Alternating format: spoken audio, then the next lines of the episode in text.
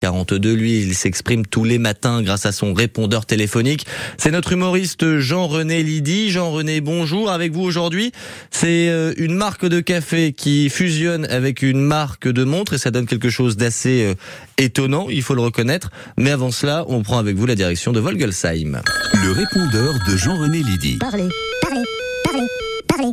Bonjour, allez on débute avec une question d'auditeur.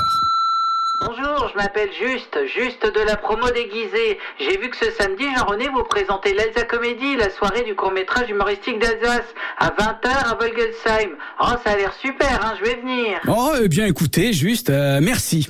En effet, hein, je suis pas censé en parler à l'antenne, mais c'est vrai que ça va être une super soirée. On va rigoler, s'amuser, et c'est gratuit. Alors si vous ne faites rien demain soir, venez.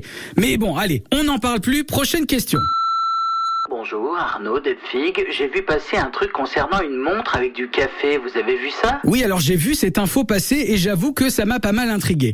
La marque Hublot, qui n'est pas la marque des lunettes cul de bouteille de Tatata Suzanne, hein, ça n'a rien à voir. Hublot, c'est un célèbre horloger qui s'est associé avec le roi du café, Nespresso. Enfin non, je devrais plutôt dire le roi de la capsule de café. Non, non, plutôt le roi de la capsule qu'on jette par milliers chaque minute dans le monde en créant encore plus de pollution inutile au lieu de boire simplement du café normal qui n'est pas, qui plus est, au prix du safran. Voilà, ça c'est mieux. Donc je disais, Hublot et Nespresso se sont associés dans le but de créer une montre unique en son genre, baptisée la Big Bang Nespresso Origin.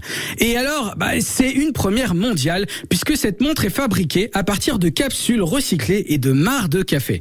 Bon, alors cette prouesse s'inscrit dans la volonté de la marque à recycler et à penser à la planète avec le slogan Second Life de Nespresso. Oui, bon. Après, la montre, alors elle est de couleur verte, hein, elle est très jolie en soi. Le marc de café recyclé des capsules est transformé en bracelet de montre, tandis que l'aluminium recyclé des capsules devient boîtier, lunettes, couronne et poussoir de la montre.